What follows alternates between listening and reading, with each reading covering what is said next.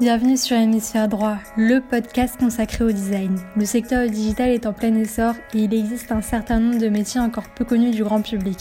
Nous allons au cours de ce podcast nous concentrer sur les métiers du design graphique au sens large. Je prends la parole avant le début de l'épisode pour vous présenter Frictionless, notre agence digitale qui vous accompagne sur les différentes phases de votre projet, la recherche utilisateur, le design d'interface utilisateur, ainsi que le développement de sites internet et d'applications mobiles. Salut Roxane, je suis super contente de te recevoir sur le podcast d'Hémisphère Droit et je te laisse te présenter. Salut Anna, et eh ben, écoute, merci euh, beaucoup de, m'accueillir sur ton podcast, c'est un vrai plaisir. Euh, donc, je m'appelle Roxane, j'ai 28 ans, je, vis à Lyon euh, depuis peu, j'ai quitté la capitale il y a environ 6 mois et je suis donc UX Researcher à mon compte en freelance depuis, depuis environ un an. Super. Euh, bah alors écoute, avant d'en venir un peu à, ton métier, j'aimerais qu'on parle un peu de ton parcours. Est-ce que tu peux nous présenter euh, l'ensemble de ton parcours euh, depuis tes études jusqu'à aujourd'hui? Oui, bien sûr.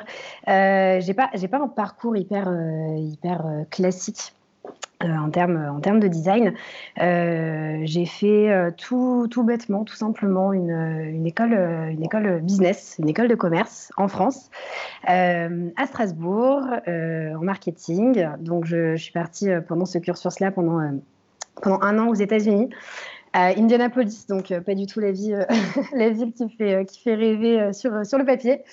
Euh, donc j'ai fait un an aux US et euh, c'est à partir de cette année-là que j'ai euh, commencé à mettre un peu les doigts dans le marketing digital et principalement par, par un cours avec, avec un prof. Enfin, quelque chose d'hyper intéressant aux US, c'est que certains, certains profs sont aussi, enfin, travaillent aussi à côté ce qu'on a quand même beaucoup moins en France. Et donc, ce, ce, ce prof-là dirigeait, lui, une agence, une agence digitale avec un pan UX, euh, euh, ce que je connaissais pas du tout à l'époque, mais en tout cas, on a pu pendant pendant cette année-là passer quelques temps dans son agence, rencontrer des vraies personnes, des vrais designers, des, vrais graphistes, etc. Et donc, ça m'a permis de mettre un petit peu le doigt déjà là-dessus.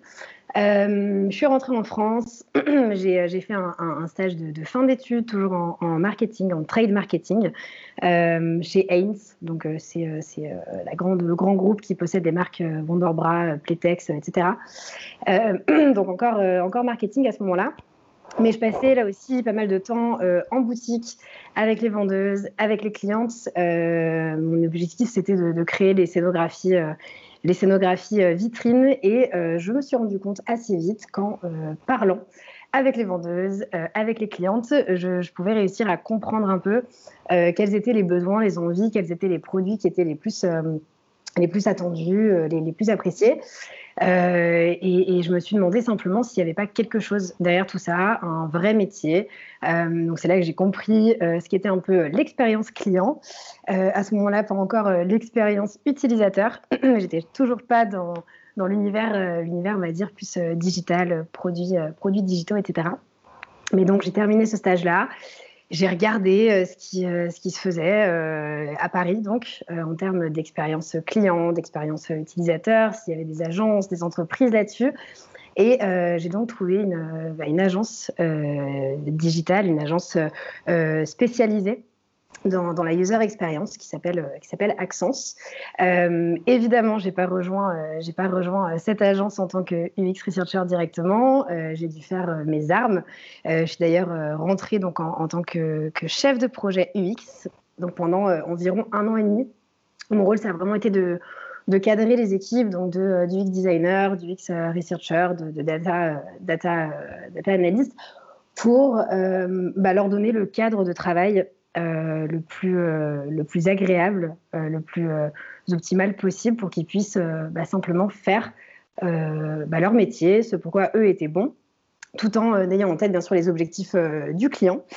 donc j'ai vraiment été donc cette posture de ouais plutôt de, donner le cadre pour laisser les autres profils faire le, métier et c'est ce qui m'a permis de, de me rapprocher euh, du métier du UX researcher.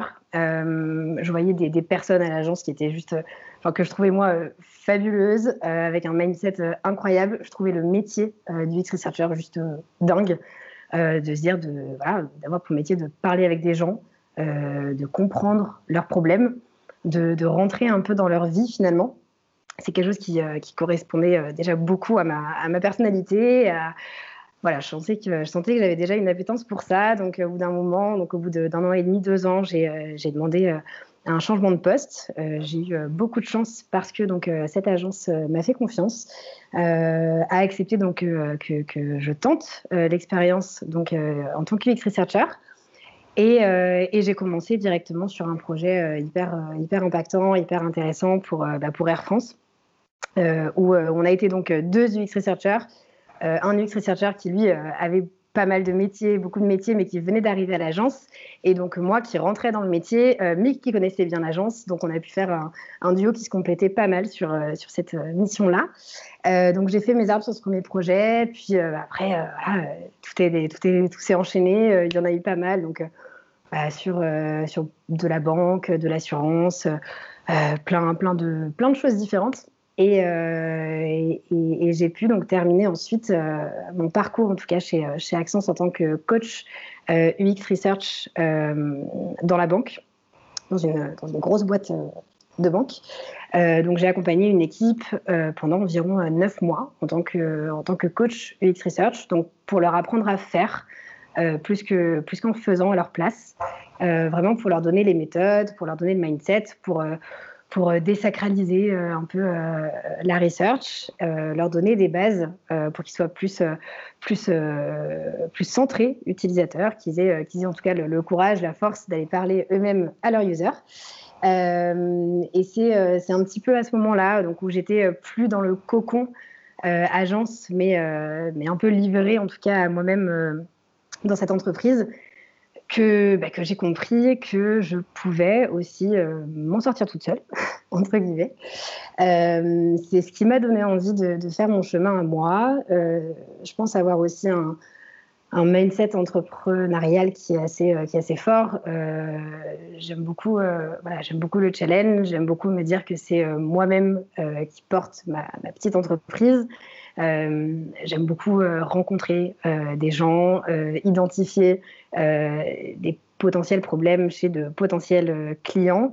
voilà, j'ai eu, ce besoin de, faire de, tenter l'aventure. Donc, je me suis lancée à mon compte il, y a, un an de ça. J'ai fêté ma première bougie là, il n'y a pas très longtemps. donc, ça fait un an que je suis à mon compte. et, très honnêtement, je, m'éclate. Euh, je m'éclate pourquoi? Parce que, euh, parce que en fait, c'est hyper intéressant. Le, métier de UX Researcher est, d'une part assez, euh, nouveau et très spécialisé. Il y a beaucoup d'UX designers qui font, qui font aussi de l'UX Research et il y a encore peu d'UX Researcher et très peu d'UX Researcher en, en, freelance. Et en même temps, en même temps, les entreprises se, réveillent, on va dire vraiment de, de, de plus en plus sur, euh, sur cette compétence. Euh, on en parle de plus en plus. Euh, elle ressent de plus en plus qu'il y a un, besoin, en tout cas un besoin en, support, pour venir bah, aider les équipes, que ce soit les équipes produits, les équipes marketing, comme les, dirigeants, pour les aider à prendre aussi des, décisions plus, éclairées. Donc tout ça, tout ça bouge pas mal et on est encore, pas beaucoup, beaucoup.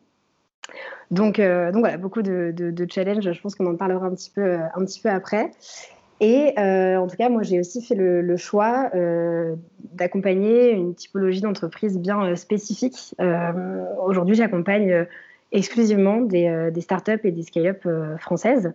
donc, dans toutes leurs problématiques research. Donc, autant pour les aider en faisant moi-même des missions pour eux, euh, principalement euh, long terme. Je pense qu'on en parlera euh, aussi.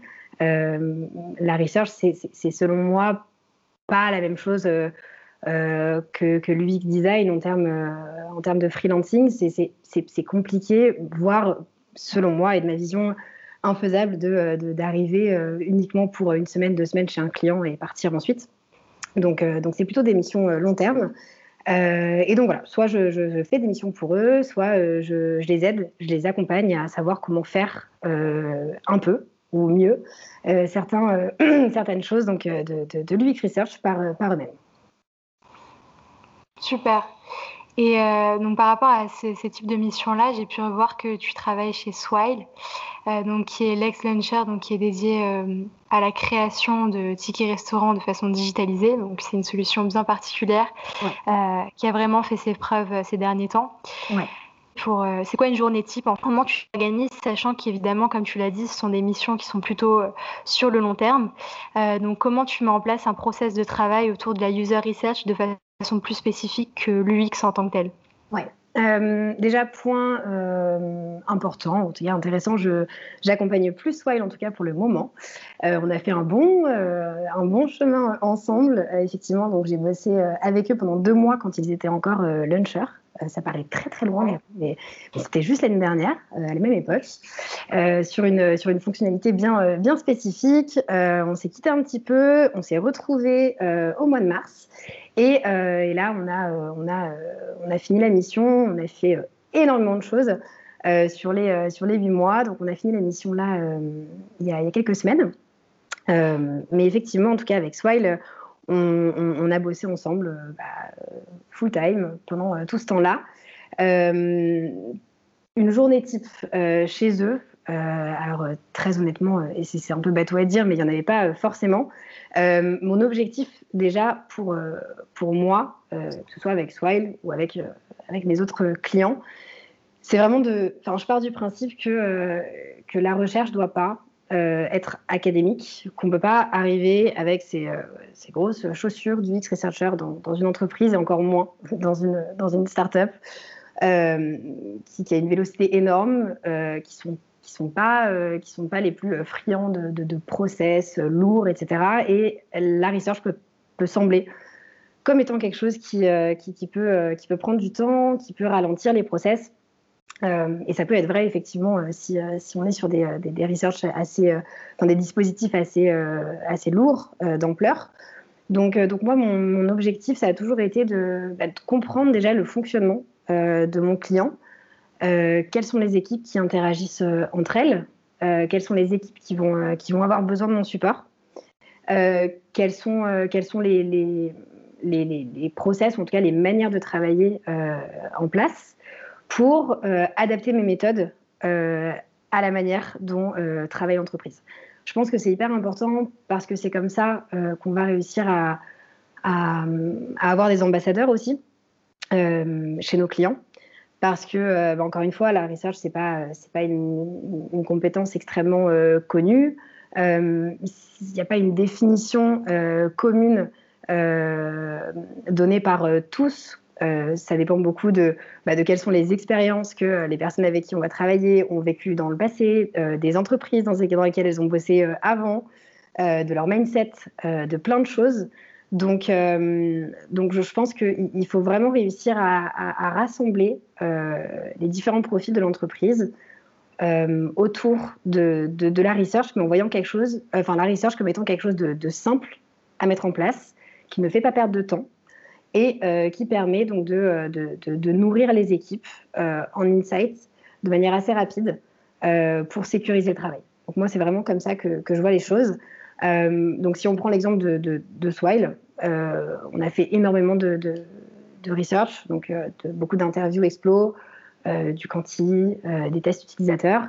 mais les méthodes, elles ont toujours été twistées. je veux dire, tu vois, si je prends on va dire un dispositif de test classique euh, du moment euh, où on va euh, recruter les participants jusqu'au moment où on va restituer les résultats du test.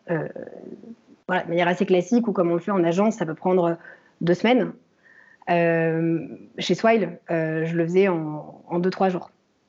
parce que c'était hyper important d'aller vite et c'était hyper important de montrer que, que ça n'allait pas ralentir les équipes sur la production. Ouais, et, du coup, en termes de livrables, euh, mhm. tu parles d'interviews exploratoires, tu parles de, j'imagine aussi de recrutement utilisateur, des ateliers. Comment tu t'y prends en fait Et euh, donc voilà, quelles sont les, étapes un peu de, de ces rendus-là euh, de façon très concrète, c'est-à-dire du freelancing J'imagine que même si tu es amené à collaborer avec des product managers, des designers, même UX UI, donc, mhm. qui vont être concentrés sur d'autres aspects du design, comment tu t'y prends à la fin du projet pour, pour délivrer l'ensemble de ces informations qui soient déployées sous forme d'insight Ouais. encore une fois, ça dépend beaucoup du, client et ça dépend beaucoup de, l'organisation chez le client ça dépend des équipes et des attentes. Euh, la question que je me pose toujours et que je pose toujours euh, avant de débuter une research, déjà, euh, c'est de savoir quelle est la vocation du travail qui va être fait.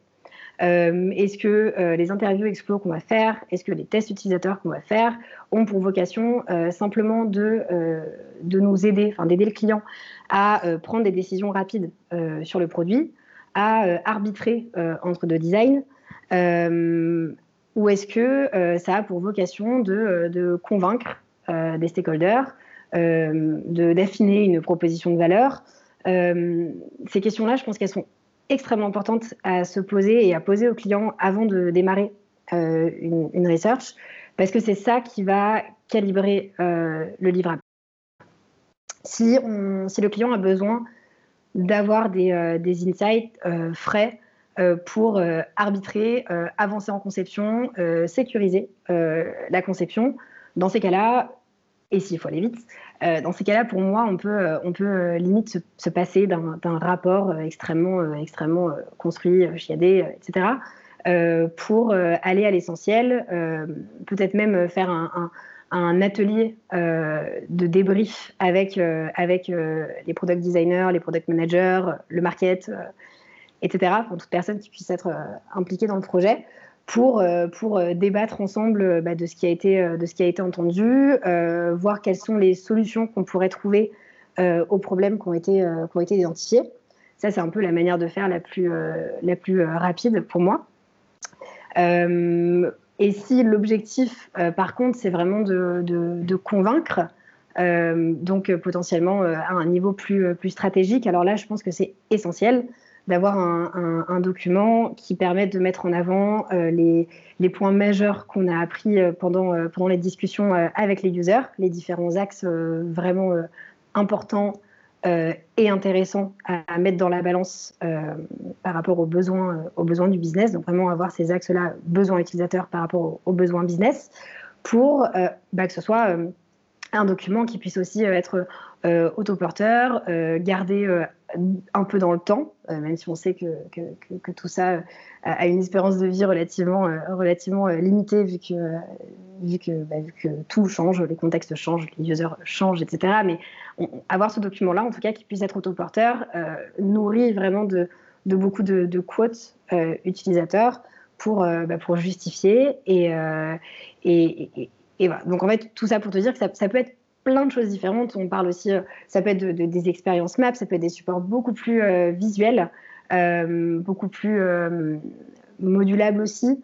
je pense qu'il faut être créatif dans la research. Je pense que, et encore une fois, c'est très lié au fait que je pense que la research peut être perçue comme quelque chose de très trop académique je pense qu'on peut être hyper créatif en, étant UX euh, researcher. Et donc, euh, même si on n'est pas UX designer et même si on, est issu d'une formation marketing et qu'on ne touche pas à, des outils, à des outils euh, design, comme c'est mon cas par exemple, je pense qu'on peut être très créatif sur les livrables. Là, je te parle de, rapports, je te parle d'ateliers, de, d'ateliers de, de, débrief. c'est clairement pas ce qui est le plus créatif, mais on peut imaginer beaucoup de choses. On peut imaginer euh, un, salon, euh, un salon des insights, que ce soit, euh, que ce soit digital ou que ce soit dans une, dans une vraie salle. on peut imaginer créer des, des, des, personas taille réelle pour, pour, mettre, pour mettre nos users autour, autour de la table. on peut imaginer plein de choses. Pour moi, il faut que ça parle aux clients. Euh, et, encore une fois, pour moi, un UX researcher, c'est pas uniquement parler à des, être UX researcher, c'est pas uniquement parler à des utilisateurs. Euh, en freelance, c'est aussi euh, comprendre au mieux son client, comprendre le mindset de son client. Donc là, je parle bien client, l'entreprise pour laquelle on travaille. comprendre quels sont les, ouais, quels sont les, livrables qui vont être impactants. c'est essayer des choses, transformer. Euh, je pense qu'il ne faut pas avoir peur de, tenter un premier livrable, euh, de le rechallenger avec le client, de voir si c'est effectivement ça qui est euh, pertinent, intéressant pour les équipes ou pas, ou si on peut l'améliorer. Et, je pense que, tout dépend aussi du, projet et de l'organisation des équipes pour savoir jusqu'où on peut aller en tant que UX researcher dans, le projet. Où est-ce que, où est-ce que entre guillemets, ça, s'arrête? Est-ce que est-ce qu'on fait la research? Est-ce qu'on est-ce qu'on partage aux équipes? Et puis on passe à autre chose euh, ou est-ce qu'on fait la research, on partage aux équipes et puis on continue à bosser avec, euh, avec euh, les product designers, les PM, les PO, les devs. voilà, ça, dépend, ça dépend beaucoup du client et, et, et de pour moi. Yes, ouais, je comprends très bien. Et euh, par rapport à ton expérience, est-ce que ça t'est déjà arrivé en fait qu'on t'appelle pour faire de la user research, on va dire, pour euh, affiner par exemple, euh, tu l'as dit, une proposition de valeur, et qu'au final, au cours des interviews exploratoires, tu as pu constater qu'il y avait une fonctionnalité clé qui pouvait être déployée dans la roadmap, et à ce moment-là, est-ce que tu as pu en fait euh, repenser, je sais pas, la stratégie produit de l'entreprise euh, pour implémenter cette fonctionnalité qui est en fait essentielle et que euh, typiquement les autres membres de l'équipe n'auraient pas détecté Très honnêtement, ça arrive. alors j'ai pas envie de dire tout le temps, mais très souvent. simplement parce que d'être UX researcher d'une part, mais d'être UX researcher en freelance, ça apporte, euh, ça apporte un, regard euh, frais.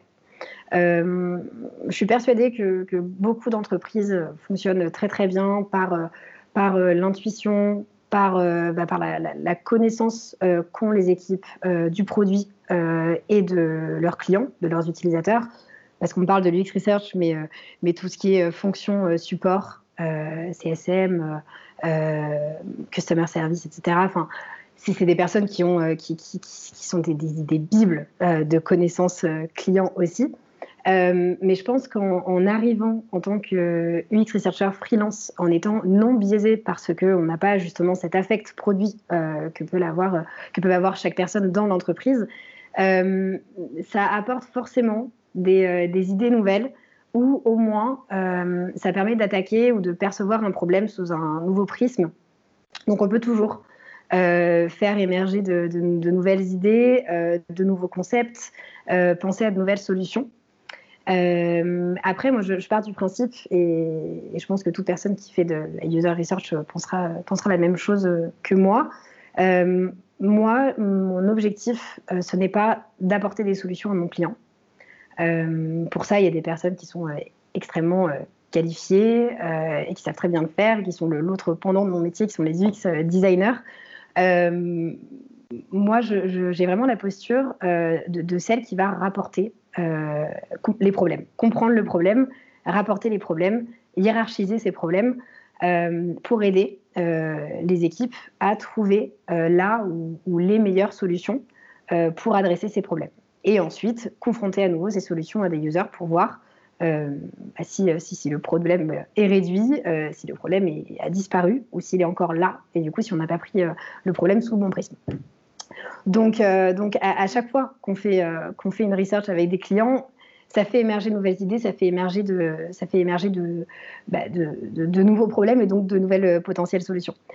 J'ai l'impression qu'à chaque fois, c'est la même chose, qu'on trouve donc de, ouais, de, nouveaux, de nouveaux problèmes, de nouvelles solutions, et, et ensuite, c'est c'est en, team avec les équipes qu'on essaie de voir comment, euh, bah, quelles sont les solutions les plus pertinentes et comment les adresser. Et par exemple, si on revient sur ton expérience chez Itch, mhm. euh, est-ce que tu peux nous présenter voilà, quelques idées qui ont pu émerger? Alors chez Itch, euh, on a bossé ensemble sur l'expérience passager. Donc l'expérience de bout en bout, du moment où la personne va se dire qu'elle doit prendre un VTC qu'elle souhaite prendre un VTC. Euh, essayé de comprendre quels étaient, euh, les, triggers qui faisaient qu'une personne allait choisir un VTC euh, plutôt qu'un autre, déjà. puis toute l'expérience dans, la voiture. Et enfin l'expérience de fin, de fin de voyage, donc à partir du moment où la personne est sortie du véhicule. On, a pu voir qu'il y avait donc différents, bah, différents personas. Euh, différentes manières donc de vivre, de vivre l'expérience, en tout cas euh, each. Et, euh, quelque chose de très important, c'est qu'on a pu se rendre compte que pour la majorité des, vraiment du, du, public féminin, et ça c'était pas uniquement lié à each, absolument pas, on a une notion de sécurité qui est extrêmement, extrêmement forte en VTC on avait beaucoup, euh, beaucoup de, femmes euh, qui euh, prenaient le VTC en restant au téléphone avec une amie pour montrer qu'elles étaient bien avec quelqu'un, qui, qui ne regardaient pas uniquement la plaque d'immatriculation, mais vraiment la photo du driver pour se rendre compte si c'était bien le bon chauffeur ou pas qui, qui était dans la voiture. Et donc, en, en, mettant bout à bout tout ça, on s'est rendu compte qu'une des priorités, cas, à ce moment-là, c'était réellement d'apporter encore plus de réassurance et encore plus de réassurance que sur les autres plateformes VTC euh, autour de la sécurité euh, euh, pour, pour, les, pour les femmes notamment. D'accord. Et donc là, en fait, ça t'a permis de, j'imagine, beaucoup d'interviews exploratoires qui, qui, en découlent. Comment mmh. tu t'y prends en fait pour segmenter les cibles dans un produit qui est aussi vaste que Itch? Oui, très bonne, très bonne question, euh, parce qu'effectivement, pour moi, la, réussite euh, d'une research, elle, est, euh, elle passe évidemment par la, manière de, modérer, d'animer l'interview, par la manière d'analyser les insights derrière, etc. Mais le, pilier d'une research qui va apporter des insights qui ont de la valeur, c'est réellement le, ciblage, le recrutement. C'est s'assurer qu'on parle aux bonnes personnes par rapport aux problèmes qu'on souhaite, euh, qu'on souhaite euh, tacler. Et euh, pour moi, là-dessus, ce qui est hyper important, c'est déjà s'assurer que tout le monde est bien d'accord sur le, problème research qu'on se pose. Qu'est-ce qu'on doit aller chercher Qu'est-ce qu'on connaît déjà Qu'est-ce qu'on ne connaît pas Quelles sont nos zones d'ombre Quelles sont les choses qu'on souhaite apprendre Et c'est vraiment avec mes clients en, décortiquant tout ça, qu'on arrive réellement à trouver un problème euh, finalement euh, euh, pas forcément étroit, mais en tout cas un problème assez fin. On, a une idée commune vraiment du problème qu'on souhaite résoudre. Et, ensuite, par rapport à ce problème-là, on décide qui on doit aller adresser. Est-ce que est-ce que c'est une typologie de personnes sur, je sais pas, sur une, sur une ville en particulier? Euh, est-ce qu'on doit, euh, est qu'on doit répartir euh, sur donc, différentes zones géographiques? Est-ce qu'on doit, est qu'on doit répartir suivant des tranches d'âge en particulier? Est-ce qu'on doit répartir suivant une appétence digitale, une fréquence d'utilisation du produit? À un moment de la vie du produit, donc l'adoption ou le repeat, etc. Euh, toutes ces questions-là, il faut qu'on se les pose et euh, il faut que le panel soit le plus euh, représentatif possible de, la réalité et donc des clients réels du client. Donc, à partir du moment où on a défini, on va dire, ces critères, ces critères primaires, ce qu'on doit absolument remplir, les personnes qu'on souhaite absolument rencontrer, puis les critères secondaires, on va dire, ceux qui, les critères qui, restent importants, mais sur lesquels on peut, on peut quand même être un peu un peu moins, euh, on va dire un peu moins euh, strict, euh, et ben on va aller chercher dans la base de données clients ou sur des panels, des panels externes des personnes qui rentrent dans ces critères. Et, pour moi, ça c'est extrêmement important parce que on le sait bien, on va pas aller interroger, je sais pas, sa, sa, sa mère, son ami, euh, un ami d'amis euh, pour répondre à nos questions. Euh, je pense que ça, les entreprises et en tout cas les, personnes le comprennent de mieux en mieux. il faut qu'on parle à des gens qu'on ne connaît pas, soit pour éviter déjà pas mal, pas mal de biais, mais il faut aussi qu'on parle à des gens qui rentrent dans notre cible et qui vont pouvoir nous donner des insights qui vont permettre de, faire aller notre produit dans la bonne direction. et donc, ouais, pour moi, pour moi réussir à, cibler bien des utilisateurs, ça passe d'abord par euh, cibler bien le problème euh, qu'on souhaite adresser. Oui, tout à fait. Et du coup, on parle aussi de Kali et de Quanti. Donc, mhm. du coup, ce sont des, notions en fait qui définissent un peu la user research. Quels sont les outils que tu utilises à ce niveau-là? Parce que du coup, pour les interviews exploratoires, ça va plus être la prise de notes, donc il n'y a pas forcément d'outils de référence. Mais j'imagine que pour tout ce qui, euh, ce qui va être en rapport avec euh, le quantitatif, euh, tu as des outils spécifiques. J'imagine également, c'est en fonction de, de l'entreprise que tu accompagnes. Oui, ça, dépend vraiment de, l'entreprise euh, et ça dépend vraiment des, des personnes qui sont déjà, euh, qui sont déjà on va dire, sur place. il y a des boîtes qui, qui, ont déjà des, des, compétences, des personnes qui ont des compétences solides en data analyse, en product analyse, euh, et dans ces cas-là, euh, c'est l'éclate. Euh, il y a juste à bosser ensemble. C'est-à-dire que pour moi, il y a vraiment cette, notion hyper importante en research qui est de, collaborer avec des personnes qui vont être en mesure de, de, donner des pistes. et donc, pour moi, la data analyse, la research, la product analyse, c'est vraiment des fonctions qui doivent travailler ensemble. Euh, le quanti euh, va permettre de donner des pistes, comprendre, enfin identifier en tout cas des moments de l'expérience euh, où il y a un manque, où il y a un problème.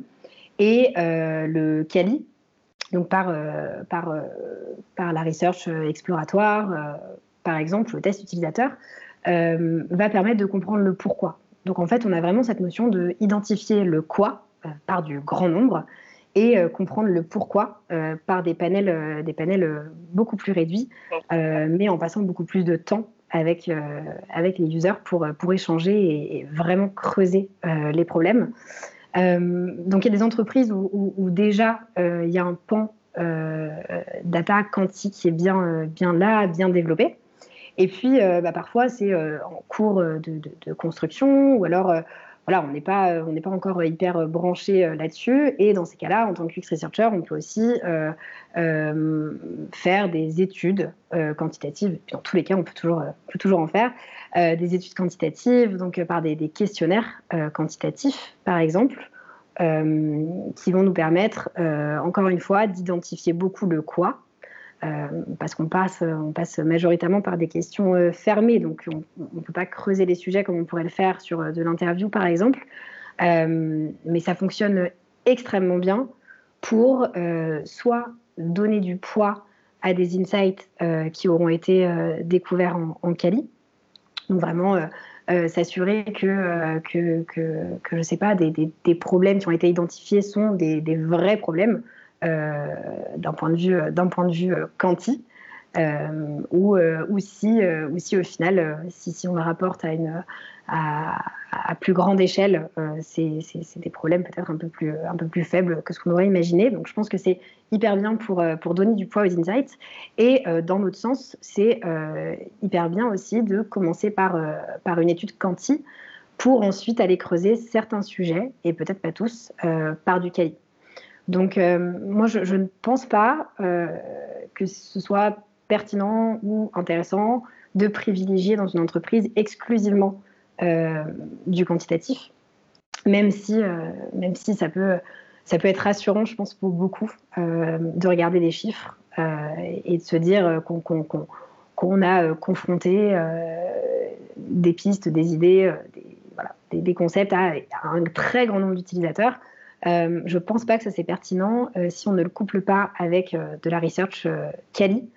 et le cas contraire est, totalement le, même. Je ne pense pas que c'est pertinent pour une entreprise de, passer exclusivement par du qualitatif sans, sans donner du poids et mesurer en tout cas les insights par, par de la research quanti.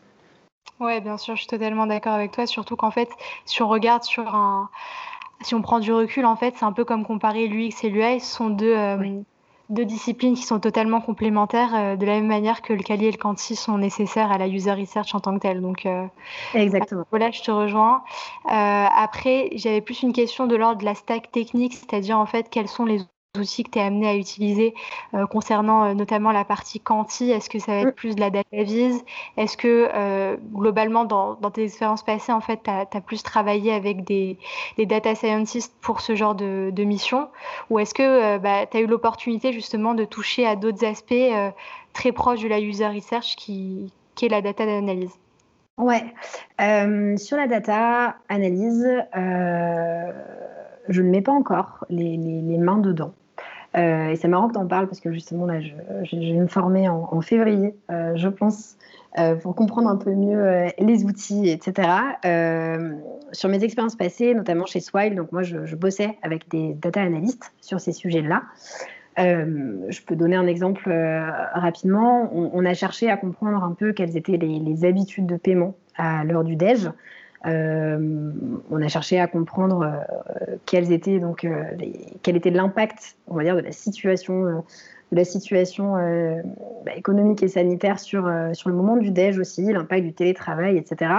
donc là-dessus, on, marche, ou on marchait du coup, euh, en duo avec un data analyst où euh, je lui exposais toutes les différentes euh, hypothèses qu'on pouvait avoir, le, problème global qu'on souhaitait creuser, et on a bossé ensemble pendant différentes sessions pour comprendre si le problème était bien tourné, en tout cas dans, le bon sens ou dans le sens qui pourrait venir encore une fois nourrir, nourrir les équipes. Donc là-dessus, moi, sur, sur cette partie, partie pardon, vraiment euh, euh, data analyse, euh, je bosse avec des gens chez mes clients. Et par contre, sur la partie questionnaire quantitatif, donc là, plus user research, ça dépend vraiment, encore une fois, du temps qu'on a, du budget qu'on a. avec Swile, par exemple, on est passé par, par Question Pro pour pour lancer un, questionnaire euh, en France sur une base, sur une base de, de, enfin d'actifs euh, représentatifs français. Euh, on peut aussi passer par, par du typeform. ça, dépend, ça dépend vraiment du temps et du budget. Donc là-dessus, là-dessus, en tout cas, moi, j'ai pas de, pas de, de, de, méthode ou d'outils incroyables sortis du chapeau. ça reste assez classique sur ce qui est euh, questionnaire quanti euh, research. Et euh, sur le Cali, sur le Cali, je passe encore principalement par des outils assez classiques, c'est-à-dire du look back qu'on est, qu'on est beaucoup, je pense maintenant à, connaître, qui est un outil qui permet de faire du, une session de test utilisateur, donc sur, sur mobile, donc sur app, euh, ou euh, des stops euh, à distance avec, avec un utilisateur, de pouvoir et le voir et voir son écran et interagir vocalement avec lui. donc c'est pour moi un peu l'outil bah, de, rêve avec en plus de ça avec la situation aujourd'hui par exemple là depuis un an j'ai pas pu j'ai pas été amenée à parler en face à face direct avec un utilisateur c'est pas voilà, c'est pas c'est pas c'est pas la possibilité du moment. Donc c'est vraiment un outil euh, un outil qui est top pour ça. C'est un outil qui permet aussi aux équipes de euh, suivre euh, la session à distance et en direct. donc pareil, c'est hyper hyper intéressant pour pouvoir rassembler les teams autour de la research et pouvoir les nourrir vraiment d'insights hyper frais, hyper vrais euh, non transformés. Donc euh, ça je, trouve ça, génial.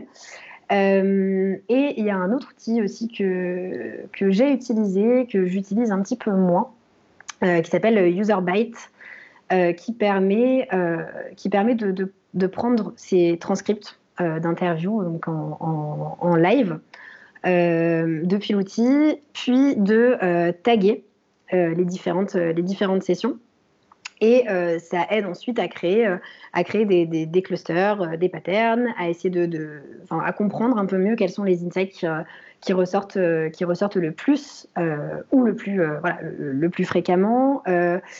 Et, donc cet outil, il était hyper intéressant pour, pour moi dans le cadre de grosses études, donc notamment d'études pour construire par exemple des personas ou des expériences maps où on interroge entre 20 et 25 users pendant environ une heure chacun. Euh, c'est vraiment un outil qui m'a permis de gagner du temps sur, euh, sur l'analyse. Et, euh, et, par contre, pour des, des research plus, plus quick, enfin vraiment rapide, je passe tout bêtement par du transcript sur un Google Sheets. Et, et, ensuite, je bascule, je bascule mon analyse sur, sur un autre support. Ça dépend encore une fois du, temps que j'ai, des besoins, des besoins que, que j'ai aussi en, finesse, on va dire, de, rendu des, des résultats. Euh, et dernière chose encore, euh, qui, euh, bah, qui, qui, est hyper importante et qu'on a, qu'on a, je pense, pas encore totalement réussi à, craquer partout. on a mis en place donc avec avec notamment Airtable, qui est un, répertoire de données user, qui permet vraiment donc de centraliser tous les insights qui peuvent provenir du coup de n'importe quelle équipe en contact avec, avec des utilisateurs, donc les teams, les teams produits, les teams, les teams support, les sales même, pourquoi pas. Ça permet vraiment de centraliser tous ces insights, de, de, les taguer euh, et euh, du coup de pouvoir aussi euh, bah, comprendre quelles sont, les choses qu'on sait déjà et donc potentiellement qu'on n'a pas besoin de refaire, quels, sont, les moments de l'expérience au contraire où on a moins d'insight et qu'il faudrait aller, qu'il faudrait aller creuser. mais, mais ouais, je pense qu'on, on n'a pas encore d'outils complets en tant que UX researcher qui nous permettent vraiment de travailler euh, on va dire même du recrutement, de la phase de recrutement, euh, jusqu'à euh, la restitution des résultats, que ce soit à très grande échelle, comme ce Airtable, qui permet vraiment à, toute la boîte d'avoir de la visibilité sur les insight users. on n'a pas cet outil qui nous permet vraiment d'aller de bout en bout et d'avoir une, vision assez claire des moments de l'expérience sur lesquels on a encore des problèmes. Donc euh, voilà, moi je, suis un peu en attente de, cet outil-là. Et donc euh, pour l'instant, en tout cas, euh, très honnêtement et pour ma part, c'est mes, mes, outils sont encore assez archaïques, j'ai l'impression. ou en tout cas assez, assez classiques. Et, je pense que le jour où on aura à dispo un outil qui nous permet vraiment de faire de la research, enfin qui est un support research de bout en bout, et qui permet de communiquer, on, aura passé un, on aura passé un grand pas. ouais, je suis totalement d'accord. C'est vrai qu'aujourd'hui, en termes d'outils, comme c'est un métier qui est très récent, il n'y a pas forcément non plus euh, des fonctionnalités aussi poussées qu'on souhaite. quoi. Exactement. Tu vois, un UX designer va avoir un, Figma, euh, Protopie, enfin bref, des choses quand même qui sont, euh, qui sont assez, assez ouf. Et, et, nous, bah, on est encore Ouais, on est encore avec nos Google Sheets. Euh, Google. C'est dommage pas ouais, quelque chose qui centralise beaucoup plus de fonctionnalités qu'on utilise au quotidien. Quoi. Exactement, exactement. Et on parlait plutôt donc de, ton expérience dès que tu arrives dans une entreprise et euh, en fait mm-hmm. comment tu prends contact avec l'ensemble des équipes pour bien comprendre leur mode de fonctionnement en amont. Mm-hmm. Est-ce que tu as déjà rencontré euh, un cas de figure où tu n'étais pas forcément prise au sérieux, où tu as rencontré, tu sais, le, on parle souvent du syndrome de l'imposteur. Est-ce que ça a été le cas parce que c'est un métier qui est vraiment... Euh, à la limite entre le marketing et le design? Donc, en termes de positionnement, j'imagine que c'est assez compliqué par moment. Euh, oui, alors euh, euh, syndrome de l'imposteur, bah, déjà en tant que freelance, je pense qu'on le vit au quotidien. mais ça, c'est très lié, au fait d'être freelance. après, et, ça, je pense que ça parlera à, beaucoup ou tous, à beaucoup de fix, du VIX, donc VIX Researcher, VIX Designer.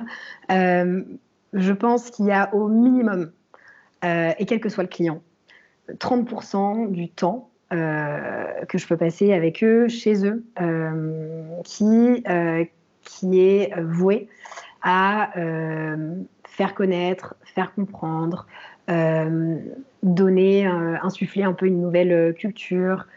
J'aime pas trop ce mot, mais évangéliser. forcément, et en fait, ça me paraît, ça me paraît normal et naturel vu qu'on est sur un métier extrêmement neuf, nouveau, et comme, comme je te le disais,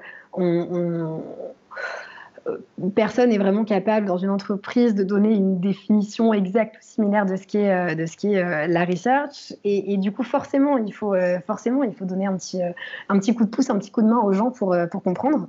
et, du coup, là-dessus, moi, j'ai l'impression, c'est très personnel, mais qu'on ne peut pas attendre d'un client, donc entreprise client, euh, de, dire amen à tout et, euh, de laisser la, porte grande ouverte à la research sans réellement comprendre ce que c'est et les bénéfices que ça apporte. Euh, donc, je, pense que ce qui fonctionne le mieux en tant que freelance, encore une fois, et si on passe un, un, moment assez long, en tout cas chez un client, c'est réellement d'adopter une stratégie un peu euh, bottom-up, euh, c'est-à-dire montrer aux équipes euh, qu'on peut travailler avec de la research, que, que, ça prend pas beaucoup de temps, que ça amène, que ça amène des insights, que ça, que ça sécurise la conception, etc. Et je pense qu'on arrive beaucoup mieux à convaincre et à faire grandir la maturité de la maturité UX ou UX Research de la boîte en, passant par cette stratégie-là qui est on fait, on fait des choses, on fait des petites choses même, euh, et, ça, euh, et ça donne envie ensuite de faire un peu plus, un peu plus grand, euh, de faire déborder un peu la research sur des sujets peut-être plus marketing, de faire déborder la research sur, sur des, des, phases de conception plus en amont. Euh, de ne plus travailler uniquement sur euh, les produits euh, matures. je pense qu'il faut réussir à, se créer une petite armée de, personnes qui vont croire en l'UX Research et en les bénéfices que ça apporte au quotidien pour ensuite pousser un peu les portes et, aller plus loin. Mais, ça me paraît totalement normal en vue, du fait que le métier est très jeune. Qu'on ne puisse pas juste arriver. Enfin, on n'est pas identifié comme, comme pourrait l'être par exemple un, freelance graphiste ou, euh, ou même euh, SEO. Enfin, c'est un métier très neuf et donc il faut absolument convaincre euh, et donc être convaincu de ce qu'on peut, peut apporter. Et donc oui, ça prend du temps. et, et, je pense qu'il faut absolument pas en être, en être frustré. Ou alors, si on en est frustré, il faut, il faut aller, essayer en tout cas de travailler avec une entreprise qui a un très bon niveau de maturité UX. Mais sinon, pour, pour une grande majorité d'entreprises, il faut ouais, il faut, euh, faut, faut y aller euh, et il faut prouver, que, faut prouver que ça marche et que ça, et que ça sécurise les équipes. Yes, hyper clair. Eh ben écoute, pour terminer, j'aimerais savoir quel conseil tu donnerais pour quelqu'un qui souhaite débuter en user research. Euh, parler, poser des questions. je pense que le, on a un métier d'écoute, on a un métier où il faut être curieux, euh, on a un métier où il ne faut pas avoir euh, peur d'aller vers les gens. Et donc, si vous avez euh, cette envie-là de comprendre, il, faut aller parler, il faut, faut, aller creuser sur, LinkedIn, sur des Slack, il faut, faut tendre des perches pour lancer des discussions, il faut écouter des podcasts et, relancer la personne derrière par, message. je pense qu'on est dans une période où on est tous un peu bah, isolés, sans le vouloir. C'est comme ça, ça va peut-être un petit peu durer. Et euh, je suis persuadée que ça rend un peu les gens euh, bah, plus ouverts aussi à la discussion. Euh, donc pour toute personne qui souhaite se lancer, je pense qu'il faut, ouais, je pense qu'il faut, faut essayer de, décrocher un, appel, de faire des petites interviews finalement de la user research sur de la user research pour comprendre un peu quelles sont les méthodes de chacun, comment, comment, travaillent, comment travaillent les entreprises. tu vois, moi, c'est quelque chose que j'ai fait aussi à un moment. J'ai pas mal parlé avec avec euh, des UX euh, chez euh, Babacar, Payfit, plein, plein de, voilà, de, startups qui, qui résonnaient, qui résonnaient un peu en, moi et j'avais besoin de savoir comment les, gens travaillaient chez eux, quels étaient les problèmes qui étaient rencontrés, est-ce que c'était les mêmes que les miens ou est-ce que c'en était d'autres? et, ouais, je pense qu'il faut, il faut être curieux et il ne faut pas hésiter à, à, taper à la porte des gens pour créer des discussions. Euh, parce que c'est aussi ça qui crée des opportunités, mais surtout c'est ça qui nous permet de même de nous construire un peu notre patte euh, et, de voir vers, vers quoi on, veut tendre. J'espère que l'épisode vous a plu. N'hésitez pas à vous abonner à la chaîne YouTube et sur euh, Spotify ou Google Podcast. J'en profite pour vous informer de la sortie de ma newsletter dans laquelle je relaye toutes les deux semaines des infos sur le product management et le product design. Je vous mets le lien en description, c'est hémisphère-droit.substack.com.